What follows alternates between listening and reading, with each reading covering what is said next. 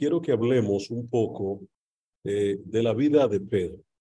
Vamos a hablar un poco de la historia espiritual, eh, de la relación que Pedro tuvo con nuestro Señor Jesucristo, y no lo vamos a hacer porque la biografía de Pedro sea determinante eh, para su mensaje, ya que el mensaje de las dos cartas de Pedro, las dos epístolas de Pedro, es inspirado totalmente por el Espíritu Santo y por lo tanto, eh, por ser mensaje de procedencia divina, el contenido de esta revelación trasciende eh, toda la parte subjetiva a nivel humana. Ahora bien, es importante saber eh, quién escribe un libro y por qué razón lo escribe. Y cuando el mensaje divino no depende necesariamente de la personalidad del mensajero, ni de los prejuicios o preconceptos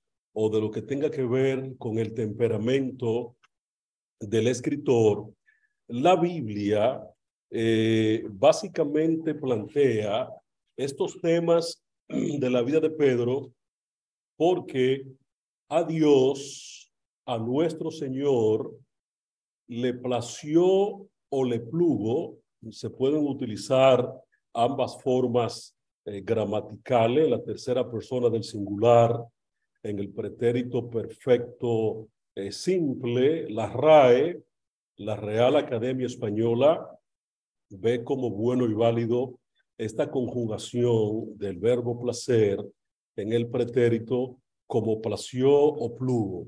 Gramaticalmente hablando, se pueden usar eh, ambas expresiones, ambas raíces. Ahora bien, dicho esto, eh, señalamos que el hecho de que cada libro de la Biblia tenga un contenido, tenga un sesgo del autor del libro y de algún modo refleje la personalidad y biografía del autor en este libro, en nada afecta la grandeza del mensaje de Dios que se expresa en su santa palabra, independientemente en cualquiera de los libros que estemos estudiando de la santa palabra de Dios o cualquiera de los personajes eh, que citemos su biografía en la santa palabra de Dios. Ahora nos, nos vamos a circunscribir básicamente en la vida del apóstol Pedro y de esta forma vamos a enriquecer, eh, nos enriqueceremos nosotros eh, considerando los distintos abordajes de la verdad de Dios verdad de Dios que siempre es absoluta, pero que puede ser vista desde distintas perspectivas eh, que no son necesariamente contradictorias entre sí, pero sí son perspectivas que se complementan una con otra. Ahora bien, la historia del apóstol Pedro es una historia muy inspiradora. No porque Pedro haya sido eh, la persona principal o sublime o porque haya sido una persona llena de nobleza y de virtud, sino porque precisamente el gran héroe de la vida del apóstol Pedro eh, era Jesucristo, mis queridos. la gracia, el amor, la misericordia que emanaba de Cristo era lo que bañaba siempre al apóstol Pedro y Pedro estaba rodeado siempre de su héroe favorito y principal, eh, que era Cristo, y la gracia salvadora de Jesucristo eh, abordaba siempre la vida del apóstol Pedro. Así que la vida de Pedro es un ejemplo muy ilustrativo de la bendita verdad bíblica eh, que leímos en la lectura bíblica de Romanos capítulo 5, el versículo 20, la segunda parte, que dice que cuando el pecado abundó, sobreabundó la gracia. ¿Por qué razón, mis queridos?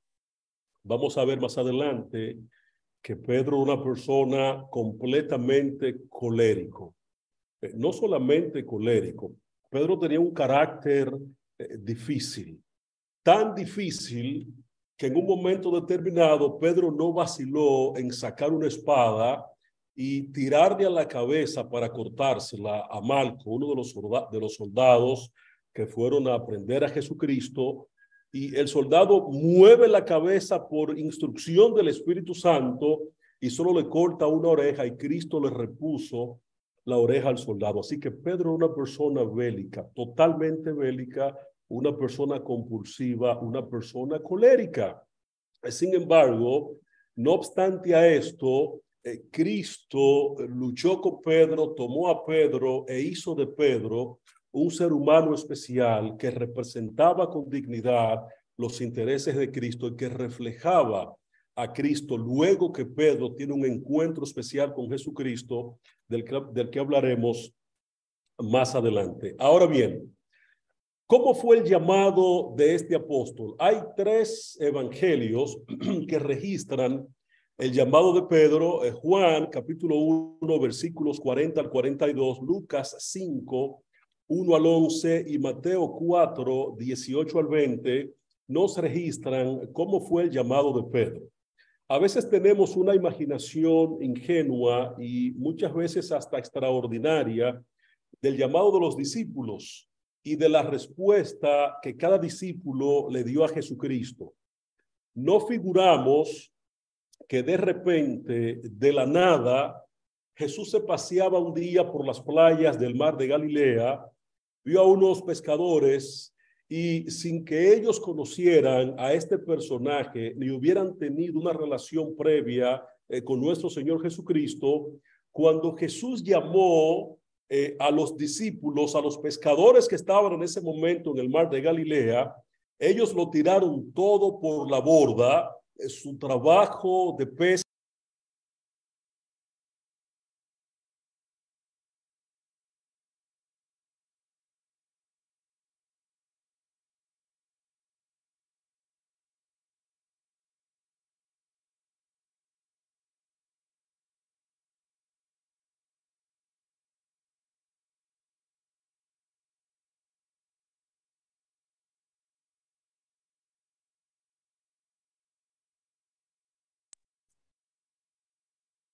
creo que nos estaba escuchando, pero si nosotros agarramos y construimos el informe que nos dan los distintos evangelistas del llamado que cada uno tuvo, podemos notar que los discípulos y específicamente el apóstol Pedro fueron los primeros en aceptar y conocer eh, en, en primera instancia a nuestro Señor Jesucristo y tuvieron una relación especial con Jesucristo.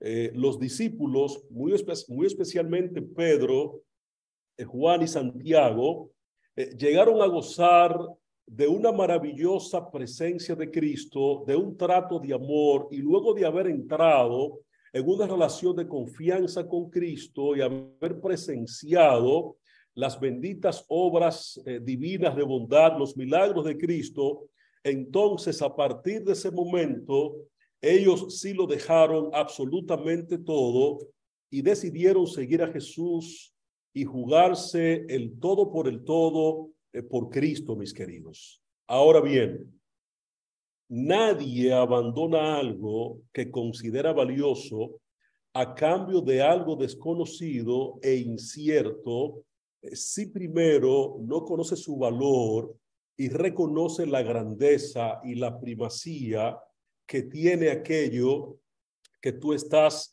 adquiriendo eh, con relación a todo lo que dejaste. Por esa razón, cuando los discípulos y especialmente Pedro, aquel hombre colérico, aquel hombre bélico, eh, abandona todo lo que tiene, es porque él conocía a Cristo y conocía por qué razón necesitaba abandonar absolutamente todo, dar la espalda a todo lo terrenal para concentrarse en el reino de amor, en el reino eh, de salvación de nuestro Señor Jesucristo. Ninguno de nosotros hoy en día eh, genuinamente vamos a entregar, por ejemplo, a cualquier persona todo lo que tenemos, abandonar lo que tenemos y seguir eh, con una persona. Ahora bien, de ser necesario usted abandonar absolutamente todo por Cristo, haga tal cual hicieron los discípulos y abandónalo, porque con Cristo eh, siempre hay ganancia, mis queridos.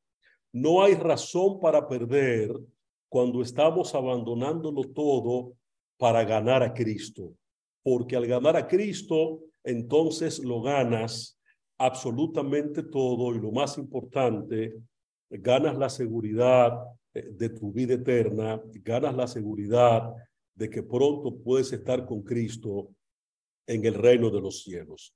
Ahora bien, hay otro aspecto especial de la vida de Pedro que quiero que veamos y es la paciencia que en un momento determinado Cristo tiene con este apóstol. A lo largo de los evangelios podemos ir trazando una aproximación a la personalidad del apóstol Pedro.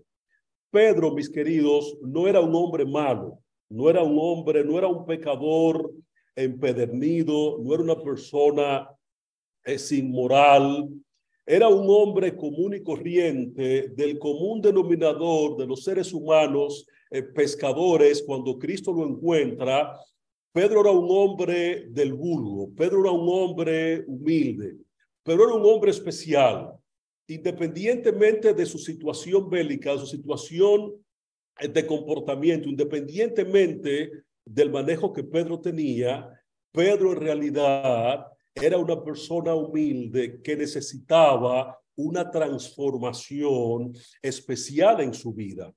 Pedro, aunque era un hombre común y corriente, era un trabajador sencillo y esforzado y de una gran sensibilidad espiritual.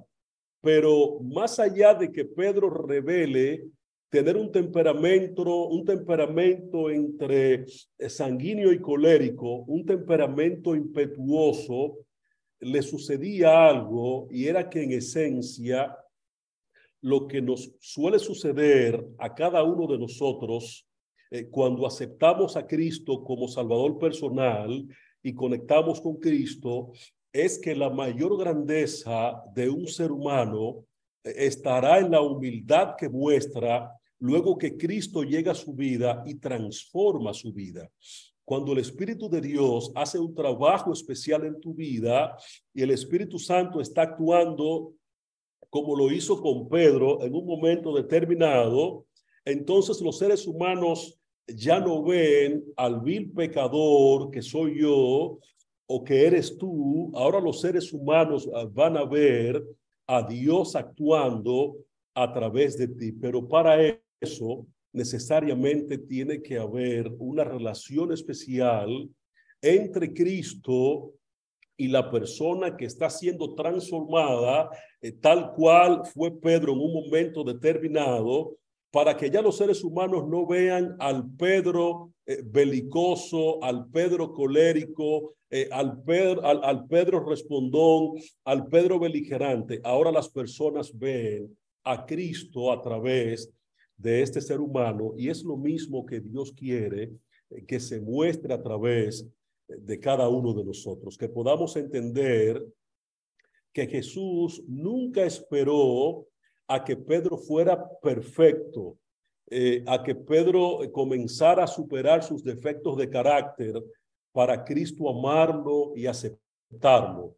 Eh, Pedro fue amado por Cristo fue aceptado por Cristo sin importar sus rasgos de carácter, porque Pedro comenzó a cambiar cuando el Espíritu de Dios comenzó a entronizarse en la vida de Pedro.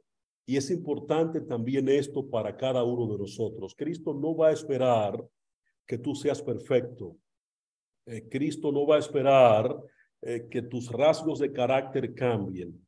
Cristo lo que quiere es que tú aceptes a Cristo y vengas a Cristo eh, tal cual tú estés, eh, porque Cristo te va a amar, te va a aceptar, eh, te va a bendecir y te va a integrar de una manera especial, sin importar quién seas, sin importar lo que hagas, sin importar lo que eres. A Cristo le importa el ser humano que eres tú para Él glorificarse en tu vida y que hay una transformación de carácter y de tu vida eh, por la acción inmediata de Cristo actuando a través del Espíritu Santo eh, en cada uno de nosotros. Ahora bien, en un momento determinado, otra de las facciones eh, que tiene que ver con el apóstol Pedro y su relación con Jesucristo podemos verle en el libro de Mateo capítulo 14, los versos 22 al 23, cuando Cristo le da el privilegio a Pedro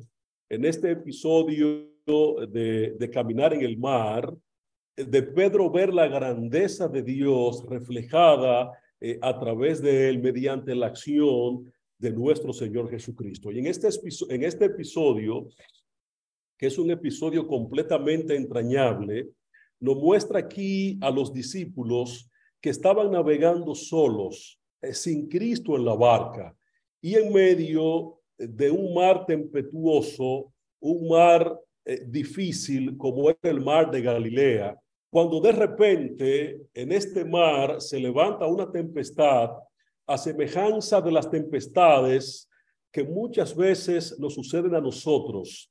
A nosotros, a diferencia de los discípulos, eh, que fue una tempestad eh, dentro del mar, los encontró allí un huracán dentro del mar.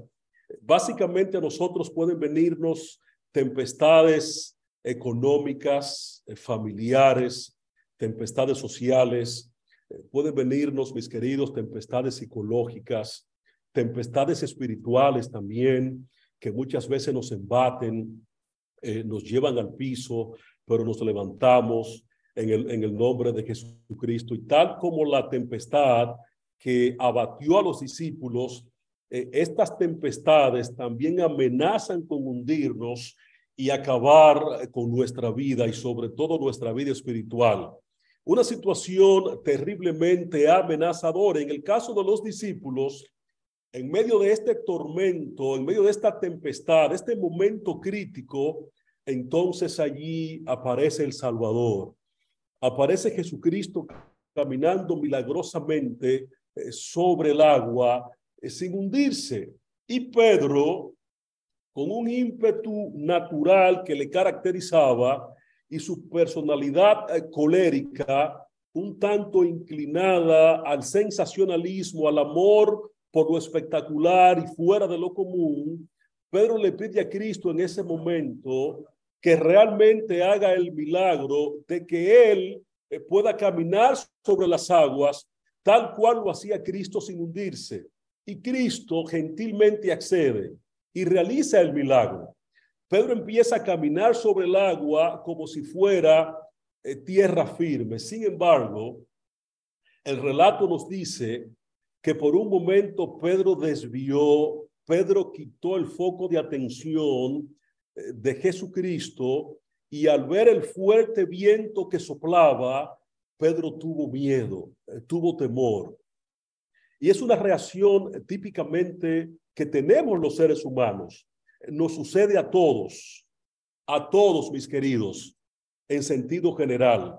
Cuando frente a los problemas, las amenazas que nos presenta esta vida terrenal eh, de diversas índoles, dejamos de concentrar nuestra mente y nuestra visión y nuestra fe en Dios y la focalizamos en los insabores de la vida o incluso cuando nos sentimos hundidos por nuestra propia pecaminosidad, nuestra culpa y nuestro sentido de condenación nos llevan a apartar la mirada de Jesús. Muchas veces estamos sumidos en pecados acariciados, en situaciones que sabemos que están mal y nos sumimos en esas crisis tormentosas porque apartamos la mirada de nuestro Señor Jesucristo. Y nos ocurre lo mismo que le ocurrió al apóstol Pedro y comenzamos a hundirnos entonces en el mar de circunstancias y situaciones eh, que nos abaten y nos afectan a cada uno de nosotros. Comenzamos a hundirnos en la tristeza, comenzamos a hundirnos en la amargura, nos hundimos en el resentimiento, el negativismo, todo lo vemos negativo, nada es bueno, eh, nada sirve, eh, eh, a todo le buscamos una falta, todo lo criticamos, porque el que desconecta su vida de Cristo no puede tener absolutamente nada que sea objetivo u optimista, porque a todo siempre le buscará un pero, porque el que está desconectado y hundido no puede ver cosas objetivas o cosas positivas, porque siempre verá las cosas negativas. Eh, hay algunas personas inclusive que la angustia comienza a llegarle cuando desconecta su vista de Cristo. La depresión e inclusive hasta un ataque de pánico le puede llegar a aquel que ha desconectado su vida de Cristo, que comienza a hundirse las circunstancias en las situaciones del día a día porque Cristo deja de ser eh, su prioridad. Y al verse en una situación desesperada, Pedro hizo una corta pero muy efectiva oración, que es la misma oración que todos nosotros podemos y debemos hacer cuando nos sentimos hundidos en el mar de la desesperación, en los conflictos de la vida, de la vida, las vicisitudes eh, que nos llegan a cada uno de nosotros. Cuando Pedro se vio en aquel momento de crisis y comenzó a hundirse, hizo una de las oraciones cortas, pero más poderosas y llenas de fe eh, que un ser humano pueda hacer y nosotros también cuando nos veamos en situaciones de crisis, emulemos e imitemos la oración de fe de Pedro y digamos, Señor, sálvame. Es justamente el momento especial que debemos tener cuando nos lleguen las crisis y comencemos a hundirnos. En este año 2022, yo sé que muchos de nosotros, y me incluyo, de paso, los temas que predico eh, los preparo para mí, mis queridos. Me gusta predicármelos, eh, las conclusiones las saco para mí y los aplico completamente a mi vida. Eh, si a alguien le hace sentido, bueno, gloria a Dios, pero cada sermón que usted predique, cada sermón que yo predico, debe ser para mí, para acercarme más a Dios y ver cómo el Espíritu de Dios puede cambiar, puede modelar el carácter de Cristo en mi vida.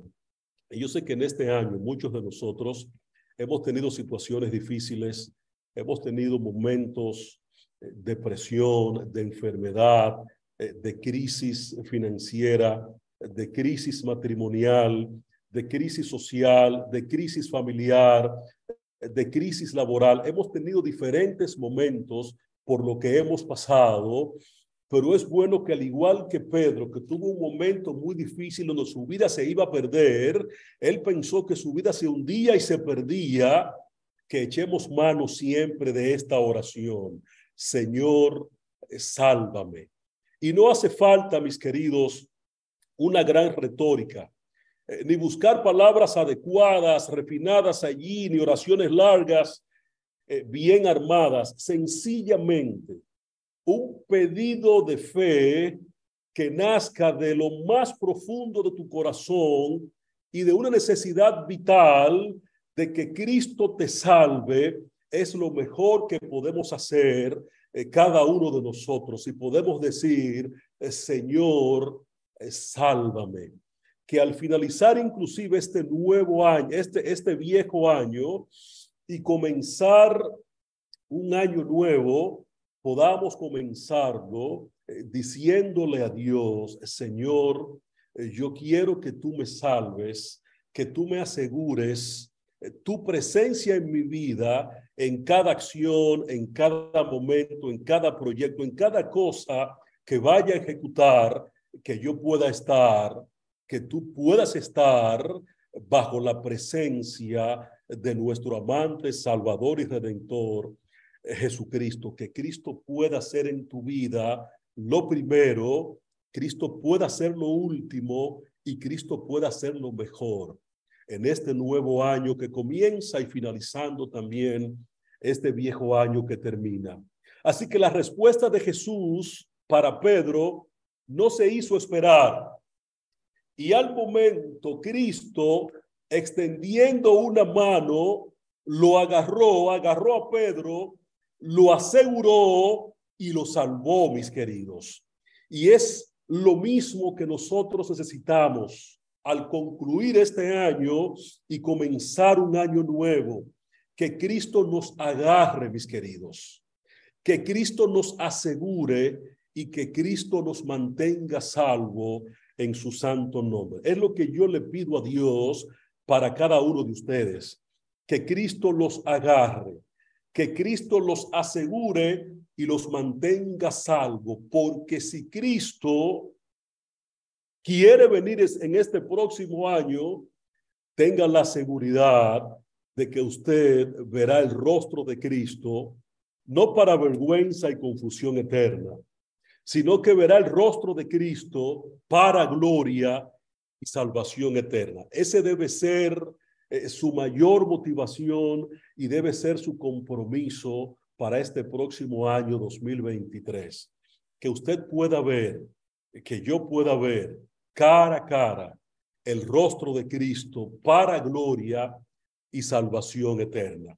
Hay otros aspectos de la vida de Pedro, no vamos a mencionar eh, muchos de ellos, no vamos a hablar mucho de ellos en esta hora, pero por ejemplo, en un momento determinado, Mateo capítulo 17, versos 24 al 27, usted puede leerlo en su casa.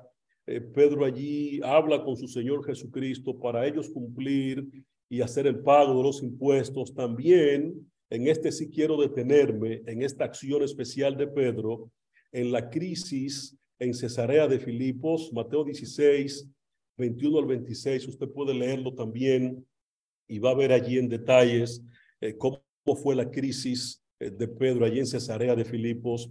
Jesús eh, se apresuraba con paso firme hacia la cruz. Vamos a resumir lo que pasó allí con Pedro.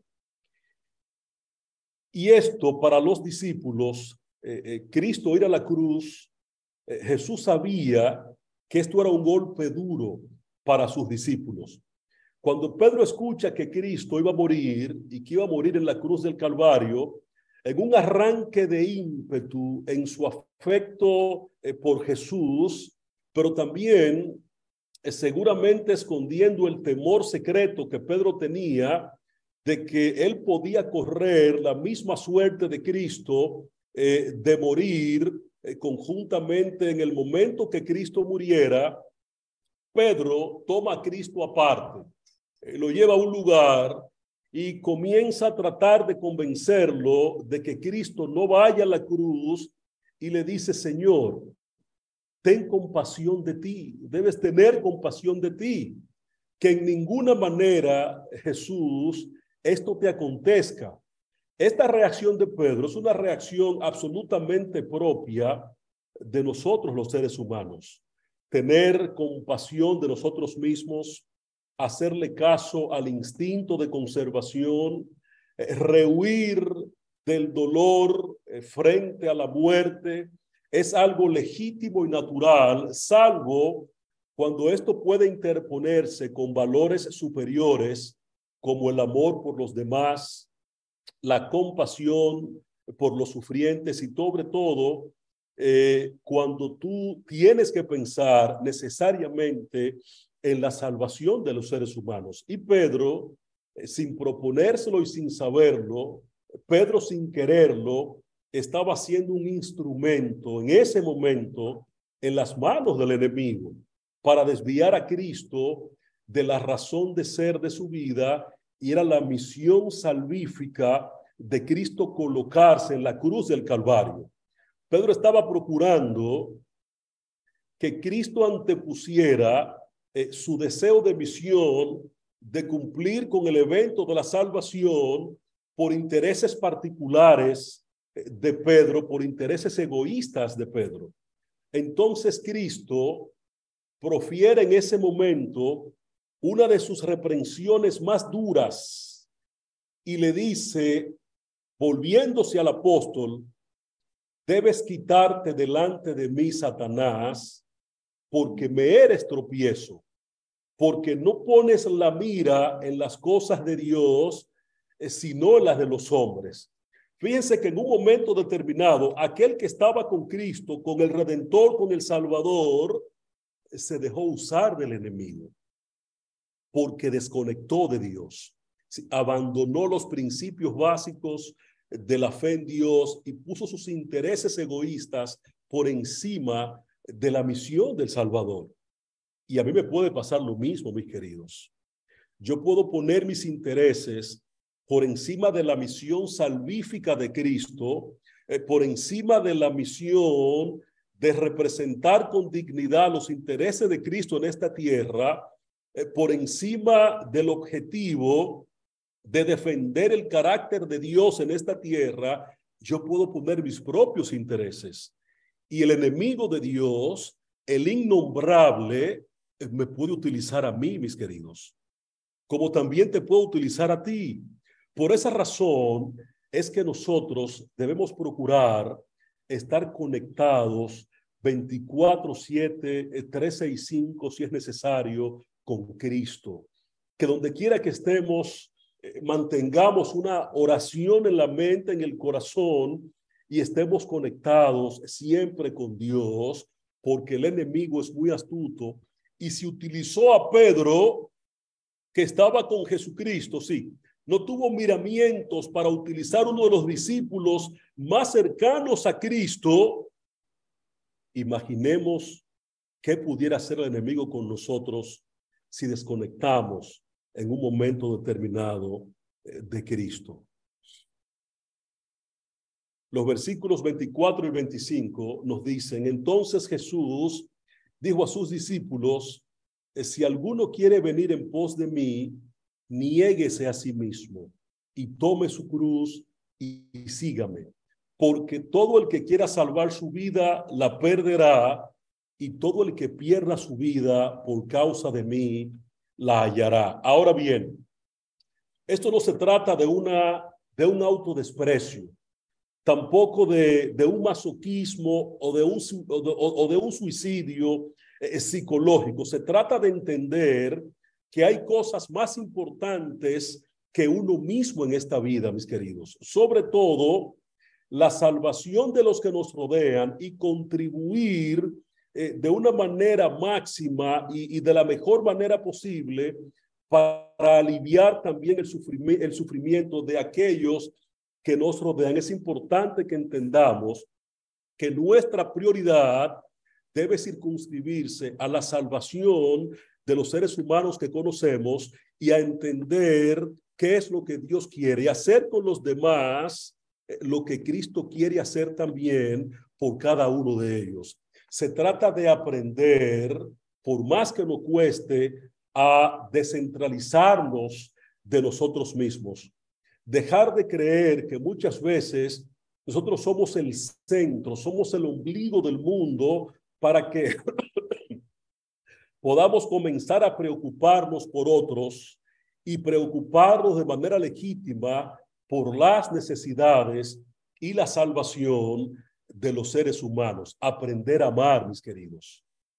Que Dios, tanto a usted como a mí, nos declare eh, personas justas, que nos gocemos en defender, eh, que nos gocemos en vindicar el carácter de Dios en esta tierra y de darnos en favor de Dios y en favor de su obra.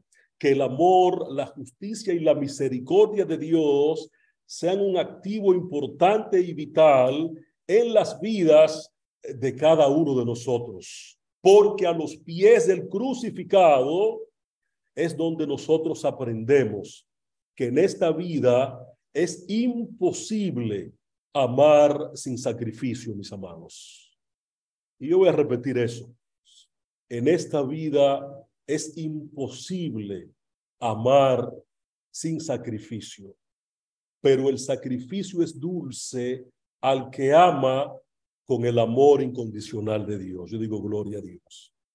Por eso el llamado de Dios a cada uno de nosotros es que aprendamos a renunciar al yo que renunciemos al egoísmo, eh, que podamos tener una entrega total a Dios a fin de que vivamos para hacer completamente la voluntad de Dios y consagrarnos a una vida de servicio abnegado en favor de Dios, de la obra de Dios y de nuestros prójimos, las personas que están más cerca de nosotros, que podamos darnos eh, por entero que podamos aprender a valorar a los seres humanos para que sea una realidad, una prioridad en nuestras vidas, que lo que Dios quiere es que cada ser humano sea salvo y venga al procedimiento, al conocimiento de la verdad, proceda a conocer la verdad, pero que lo haga a través tuyo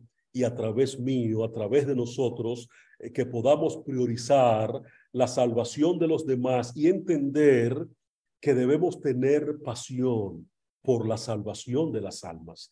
Es lo que debe primar en el corazón de cada uno de nosotros.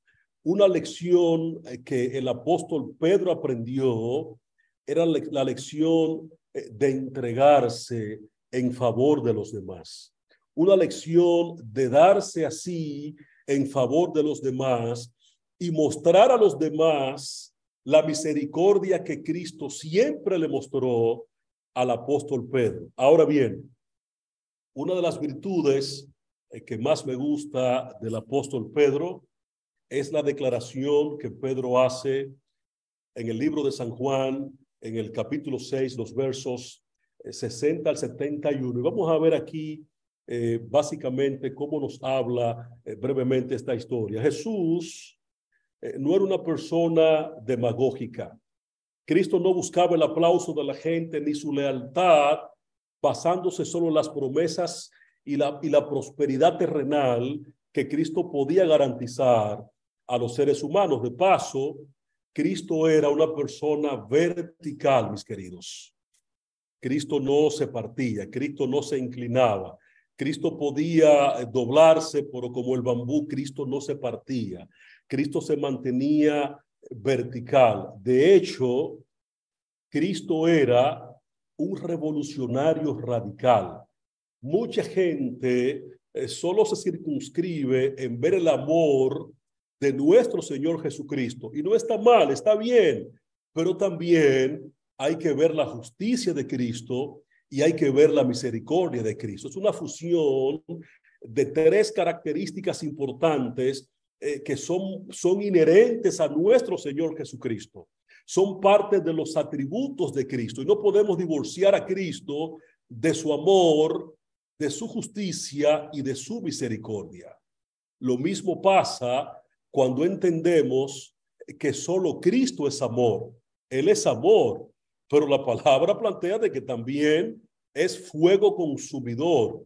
Por esa razón Cristo era un revolucionario radical. El decir de Cristo era sí, sí o no, no. Y lo que procedía de, lo, lo, que estaba después de ahí, de más estaba, procedía de mal, de paso.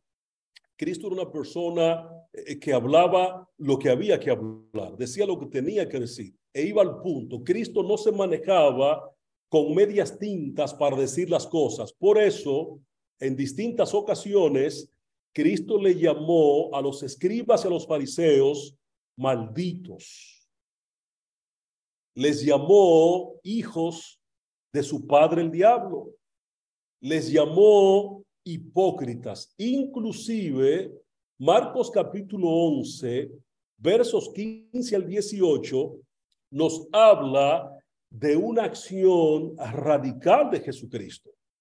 Vinieron pues a Jerusalén y entrando Jesús en el templo comenzó a echar fuera a los que vendían y compraban en el templo y volcó las mesas de los cambistas y las sillas de los que vendían palomas y no consentía que nadie atravesase el templo llevando utensilio alguno y les enseñaba diciendo, no está escrito que mi casa será llamada casa de oración para todas las naciones, mas ustedes la habéis hecho cueva de ladrones. Y lo oyeron los escribas y los principales sacerdotes y buscaban cómo matarle porque le tenían miedo, por cuanto todo el pueblo estaba admirado de su doctrina. Cristo actuaba también de manera radical. De paso, en ese mismo pasaje de los evangelios, eh, en Juan capítulo 6, luego de alimentar a una multitud de miles de personas con tan solo unos pocos panes y unos peces, la gente sigue a Jesús de manera entusiasta pensando que Cristo eh, se iba a convertir en el rey prometido que ellos estaban esperando de manera terrenal. Y que Cristo iba a solucionar todos los problemas terrenales, eh, sociopolíticos de estos pseudos discípulos que seguían a Jesús de forma emotiva eh, solo por los panes y los peces, es decir, por los beneficios que ellos querían que el maestro les garantizara. Pero Cristo leía el corazón de los seres humanos. Cristo lo sabía y Jesús, de alguna manera, tiene que provocar una crisis para hacer un zarandeo que purifique el grupo de discípulos que lo estaban siguiendo, dejando que aquellos que solo lo siguen por motivos egoístas y materiales tengan la libertad de abandonarlos y queden con él solo aquellos que siguen a Cristo por motivos espirituales superiores. Y les explica que a diferencia del pan material que les acababa de proveer, que finalmente perece, es perecedero, Cristo era, mis queridos, y sigue siendo el pan de vida, el verdadero alimento para el alma. Y aclara que este alimento que viene a dar al mundo consiste en la entrega de su vida, en una muerte sacrificial por la salvación, no de un puñado de discípulos, no de doce, ni de los que lo abandonaron un momento determinado, por la salvación de toda la humanidad. En el versículo 51 de Juan capítulo 6 nos dice, yo soy el pan vivo que descendió del cielo, si alguno comiere de este pan, vivirá para siempre. Y el pan que yo daré es mi carne, la cual yo daré por la vida de todos, por la vida del mundo, mis queridos, por la vida de la humanidad. Y a este anuncio que hace Cristo, es cuando las expectativas de las personas se ven completamente defraudadas y en su panorama ya no aparece solo el triunfo que ellos querían que Cristo les dé y el bienestar material y el poder, eh, sino también que ahora aparece el sufrimiento. Y desde entonces, Juan 6, 66 eh, dice lo siguiente, desde entonces muchos de sus discípulos volvieron atrás y ya no andaban con él. Hubo muchos discípulos, Juan 6:66, que se devolvieron, eh, abandonaron a Jesucristo y ya no andaban con él. Jesús entonces, con tristeza, pero con la valentía que le caracterizaba y un sentido de realismo, de que nunca es triste la verdad, lo que no tiene es remedio y no es prudente ir camuflado eternamente, como diría el gran cantautor español Juan Manuel Serrat, Cristo le está demostrando que la verdad nunca es triste, mis queridos. Lo que no tiene es remedio y no es prudente ir camuflado eternamente. ¿Por qué razón? Porque la verdad no siempre tiene que ser dulce. Lo que tiene que ser es verdad. Y es lo que Cristo está mostrando, eh, la verdad. Por esa razón, Cristo les dice eh, a los doce que también estaban con los que se estaban yendo, ¿queréis acaso iros vosotros también? Yo pregunto, mis queridos, ¿por qué Cristo le pregunta a los discípulos, a los doce, no los que ya se fueron, a los doce, ¿Por qué razón Cristo le pregunta que si ellos también eh, se querían ir? Porque Cristo conoce lo que hay en el corazón de los seres humanos. Y el Señor parece preocupado porque algunos de los doce, de los doce discípulos, también estaban vacilantes, estaban vacilando de si seguían con Cristo en este proyecto de sacrificio o abandonaban a Cristo porque no iban a encontrar el rey y el imperio que ellos estaban buscando. Entonces aquí viene el intrépido Pedro de nuevo, ese ser falible, finito, limitado, defectuoso, y Pedro hace una de las declaraciones más hermosas y más llenas de fe que aparecen en la santa palabra de Dios y que en lo personal me llena de alegría y de esperanza, de regocijo, eh, leer esta declaración y entender el significado de esta declaración que hace Pedro, luego que Cristo le dice a los doce, ustedes también se quieren ir con ellos, porque Cristo leía lo que estaba en el corazón de los doce discípulos y aquí resalta de nuevo el apóstol Pedro en los versículos 68 y 69 de Juan capítulo 6, Pedro dice lo siguiente, Señor, ¿a quién iremos? Tú tienes palabras de vida eterna y nosotros hemos creído y conocemos que tú eres el Cristo, el Hijo del Dios viviente. En otras palabras, no creemos en ti, Señor, solamente por la sensación de los milagros que hemos visto hacer eh, en favor de mucha gente. Eh, eh, no solamente creemos en ti por los panes y los peces, o porque contigo tengamos el bien garantizado. Creemos en ti, Señor, le dice Pedro a Jesucristo, porque nos has demostrado tu carácter divino, porque un amor como el tuyo, una bondad tan sublime y un mensaje tan lleno de vida, eternamente único, no puede provenir de alguien que no sea eh, Dios, de alguien que no sea nuestro Salvador, nuestro Redentor, nuestro Mesías, del enviado del cielo, de Dios hecho hombre.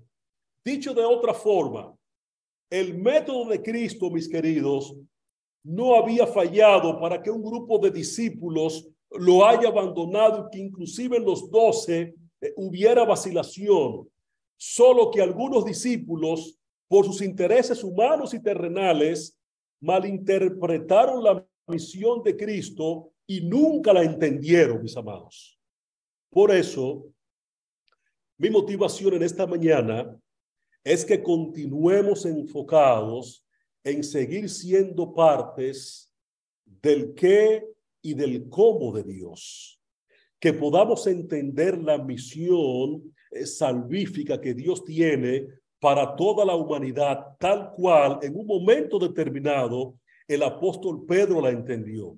Algunos abandonaron a Cristo no porque el método de Cristo haya fallado en Juan 6, 66, sino porque no entendieron la misión redentora de Cristo Jesús. Y es posible que yo pueda abandonar en un momento determinado a Cristo si no entiendo la misión redentora para la cual Cristo me ha llamado, si no entiendo el qué y el cómo de Dios y que Cristo vino a los suyos, es decir, Jesús vino a representar con dignidad el carácter de Dios en esta tierra, pero los de él no entendieron y por eso no recibieron a Jesucristo. Y es por esa razón que Pedro, guiado por el Espíritu Santo, plantea, y voy a parafrasear aquí lo que Pedro le dijo a Jesucristo, vamos a, parafrasear un poco el, el capítulo 60, el, el capítulo 6, el verso 66 de Juan 6, Pedro dijo, Señor, ¿a quién iremos? No hay otra cosa en la tierra, ni persona alguna que pueda satisfacer el hambre y la sed de nuestra alma como lo haces tú, querido Jesús. Por eso no importa lo que pase en esta vida terrenal nos quedamos contigo aquí en esta vida, independientemente de las circunstancias, eh, con hambre o con frío, con soledad o con aprensión, eh, con hambre, con calor, con injusticia social, con enfermedad, con sufrimiento o con muerte. Nosotros queremos, Señor, quedarnos contigo, no solo en esta vida, sino sobre todo eh, seguirte y acompañarte y estar contigo para siempre, porque tú tienes palabras de vida eterna. Quiera Dios que nosotros podamos decir las mismas palabras que Pedro le dijo a Jesucristo, Señor, ¿a quién iremos?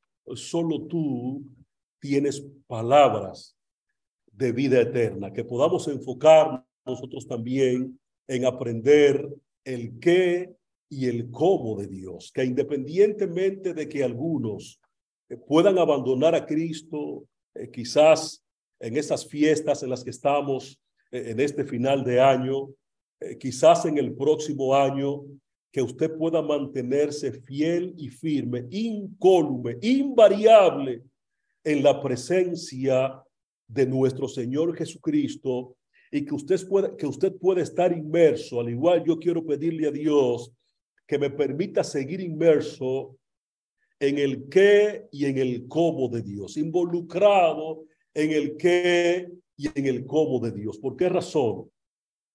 Por el hecho, mis amados, de que entender el qué y el cómo de Dios nos va a ayudar a mantenernos enfocados en la cosa, en la misión, en ser canales de salvación y de bendición para otros, de ser instrumentos de salvación en las manos de Dios. Es lo que quiero pedirle a Dios para cada uno de ustedes y también para mí en este próximo año, que podamos estar enfocados en ser canales de salvación y de bendición para otros y que no hagamos como los discípulos de Luke, de Juan 6:66 que se devolvieron, abandonaron a Cristo, se fueron detrás del innombrable, del enemigo de Dios, sino que nos mantengamos siempre bajo la sombra del omnipotente, que la gracia de Dios esté con nosotros en el final de este año, en el inicio del próximo año, y que entendamos lo mismo que entendió Pedro en un momento determinado, cuál es el qué y el cómo de Dios para que hagamos un estilo de vida del qué y del cómo de Dios. El método de Cristo, mis amados, no falló con los discípulos que abandonaron a Cristo. Todo lo contrario, los discípulos no entendieron eh, a lo que Cristo vino. Por eso la palabra plantea que a lo suyo vino, Cristo vino a representar los intereses de Dios en esta tierra, pero los suyos no los recibieron porque no entendieron la misión de Dios. Y al no entenderla, básicamente se circunscribieron en apartarse y abandonar a nuestro Señor Jesucristo. Ahora bien, hay un texto, con esto voy a concluir, que está en el libro de Marcos capítulo 16, el verso 7, que nos dice lo siguiente. Pero id, decid a sus discípulos y a Pedro que él va delante de vosotros a Galilea, allí le veréis como os dijo. Cuando las mujeres fueron a la tumba de Cristo a ungirlo el domingo en la madrugada, se encontraron con un ángel que le dijo, ya Cristo no está aquí, Cristo resucitó. Es importante ahora que ustedes vayan y le digan a los discípulos y especialmente a Pedro que Cristo va delante de ellos, delante de ustedes a Galilea, allí lo van a ver como Cristo había dicho. Fíjense esta tensión especial e importante eh, que hace el ángel de mencionar y a Pedro.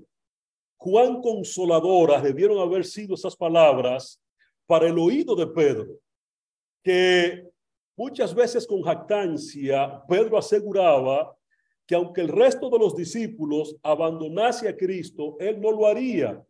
Pero Cristo le prometió que antes que el gallo cantara dos veces, Pedro lo iba a negar tres veces. Y así sucedió. Y en un momento determinado, cuando Cristo necesitaba que los doce, muy especialmente Pedro, estuvieran con él, abandonaron también a Cristo, mis queridos. Por esa razón es importante que entendamos que el innombrable, el enemigo de Dios, va a buscar siempre la manera y la forma de que nosotros abandonemos a Cristo. Por eso mi oración es que tanto tú como yo nos mantengamos conectados, asidos de Cristo siempre, porque ya estamos casi colocando el primer pie en el reino de los cielos Y como el ángel le prometió a los discípulos y a Pedro muy especialmente que ellos se iban a encontrar con Cristo porque Cristo iba delante de ellos a Galilea, que Cristo te prometa a ti en esta hora también, no importa cómo te llames, que en vez del nombre eh, y a Pedro, tú pongas tu nombre ahora en ese lugar, eh, pero y decida a sus discípulos y a ti que Cristo va delante de ti y Cristo pronto se va a encontrar contigo en el reino de los cielos. Pero para eso necesitamos tener un corazón en el que Cristo esté entronizado, mis queridos, que estemos representando los intereses de Dios en esta tierra y que entendamos cuál es el, el cómo y el qué de Dios. Que podamos estar involucrados como un estilo de vida en el qué y en el cómo de Dios. Y para ser un discípulo que nunca abandone a Cristo, usted debe involucrarse completamente en ese qué y en ese cómo. ¿Cuál es el qué, mis queridos? Primera de Timoteo capítulo 2, versos 3 y 4 nos dice cuál es el qué de Dios. Aquí Dios presenta el qué, lo que tenemos que hacer. Porque esto es bueno y agradable delante de Dios, nuestro Salvador, el cual quiere que todos los hombres sean salvos y vengan al conocimiento de la verdad. Dios quiere el qué, que los hombres sean salvos, que la humanidad sea salva y venga al, conocimiento de la verdad. Y ese es el qué que tú y yo también debemos procurar. Y el cómo, mis queridos. Ya tenemos el qué. ¿Qué es lo que Dios quiere? Ya lo tenemos. Es lo que tú y yo también debemos procurar al final de este año y al inicio del próximo año, pero también está el cómo y con el cómo vamos a concluir en esta mañana. ¿Cómo puedo involucrarme en ser un canal de salvación y de bendición y un instrumento que sea un activo importante en las manos de Dios? Porque Dios no trabaja con pasivos, Dios trabaja con activos. Los pasivos a Dios no le sirven absolutamente para nada. Dios trabaja solo con activos. ¿Cuál es el cómo de Dios? Mateo 28, 19 y 20 nos dice, por tanto, id y haced discípulos a todas las naciones, mis amados. Ahí está el cómo. El qué es que Dios quiere que todos los seres humanos sean salvos. ¿Cómo serán salvos? Haciendo los discípulos para gloria de Dios. Y tú discipulas cuando predicas el Evangelio, cuando tienes como prioridad que todo el mundo sea salvo por la predicación del evangelio que Dios procurará que se predique a través de ti.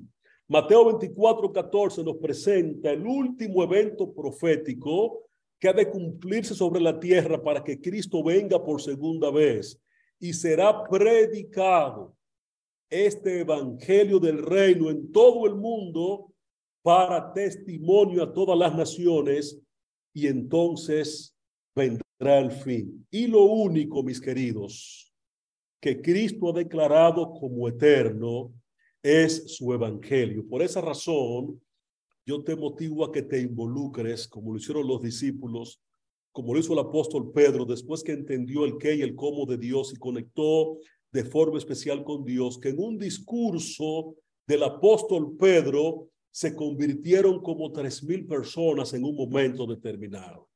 Por esa razón es importante que tú y yo hagamos un estilo de vida del qué y del cómo de Dios y que entendamos que a lo que Dios le ha llamado eterno es a su evangelio. Apocalipsis 14, verso 6 plantea, vi volar por el medio del cielo a otro ángel que tenía el Evangelio eterno, mis amados, para predicarlo a los moradores de la tierra, a toda nación, tribu, lengua y pueblo. Y este Evangelio, que es eterno, es la gloria de Cristo, quien es la imagen de Dios. segunda de Corintios 4:4. 4.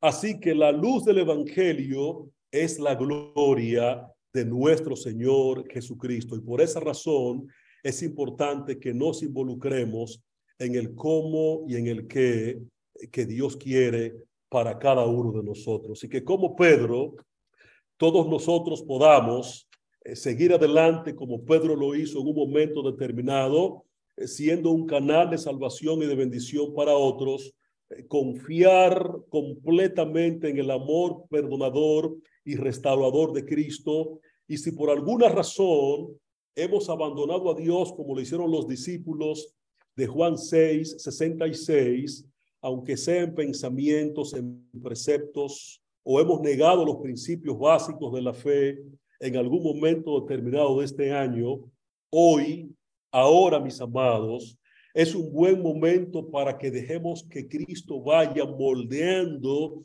nuestro carácter a su semejanza, eh, como lo hizo con el apóstol Pedro para que también nos consagremos a la obra de dar a conocer a otros el maravilloso Salvador que dio vida eh, para todos y que quiere llevarnos a todos eternamente para que estemos con Él en la tierra nueva. Y si en esta, y si en esta hora me escucha algún amigo que todavía no ha aceptado a Cristo como Salvador personal, eh, si tú amas a Dios, este es el mejor momento para aceptar a Cristo como tu Salvador, eh, como tu Redentor y ser parte, mis queridos, de los que muy pronto estaremos colocando el primer pie en el reino de los cielos.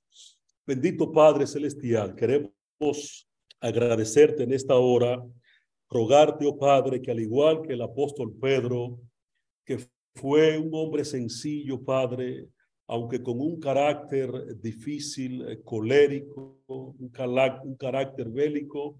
Cuando se puso en tus manos, Señor, tú hiciste grandes cosas a través de él. Transformaste su vida y le enseñaste el qué y el cómo tuyo para que él se convirtiera un instrumento en tus manos a través del cual tu nombre eh, fue glorificado y muchas almas fueron salvas por la predicación eh, del apóstol Pedro. Que asimismo, oh Señor, nosotros podamos eh, seguir en tus manos en este nuevo año que se avecina para que entendamos que debemos hacer un estilo de vida del qué y del cómo y que este nuevo año que se aproxima nos ayude a estar más cerca de la patria celestial. Permítenos, oh Dios, pensar en este momento en alguien que podamos estar discipulando a partir de mañana, Señor. Que podamos proponernos a partir de mañana abrir un grupo pequeño, aunque sea con una sola persona, para discipularlo, Dios, presentarle el Evangelio que es eterno y que es la gloria, es la luz y la gloria de nuestro Señor Jesucristo. Permítenos ser canales de salvación y de bendición para otros, que representemos dignamente tu nombre donde quiera que estemos, Padre. Deja tu bendición sobre todo el que me escuche en esta hora. Da una bendición especial sobre cada miembro de la iglesia, simiente de vida, sobre cada amigo de la iglesia, simiente de vida, sobre las personas que nos escuchan, Señor, a través de las redes sociales. Dale tu bendición, Padre, y conéctanos de forma especial contigo. Gracias por dejarnos ver, oh Dios, este tramo final de este año que está concluyendo y nos preparas para ver un nuevo, año en el que queremos estar seguros de que estaremos en tu presencia. Oramos a ti, Padre, en el nombre de Jesús. Amén.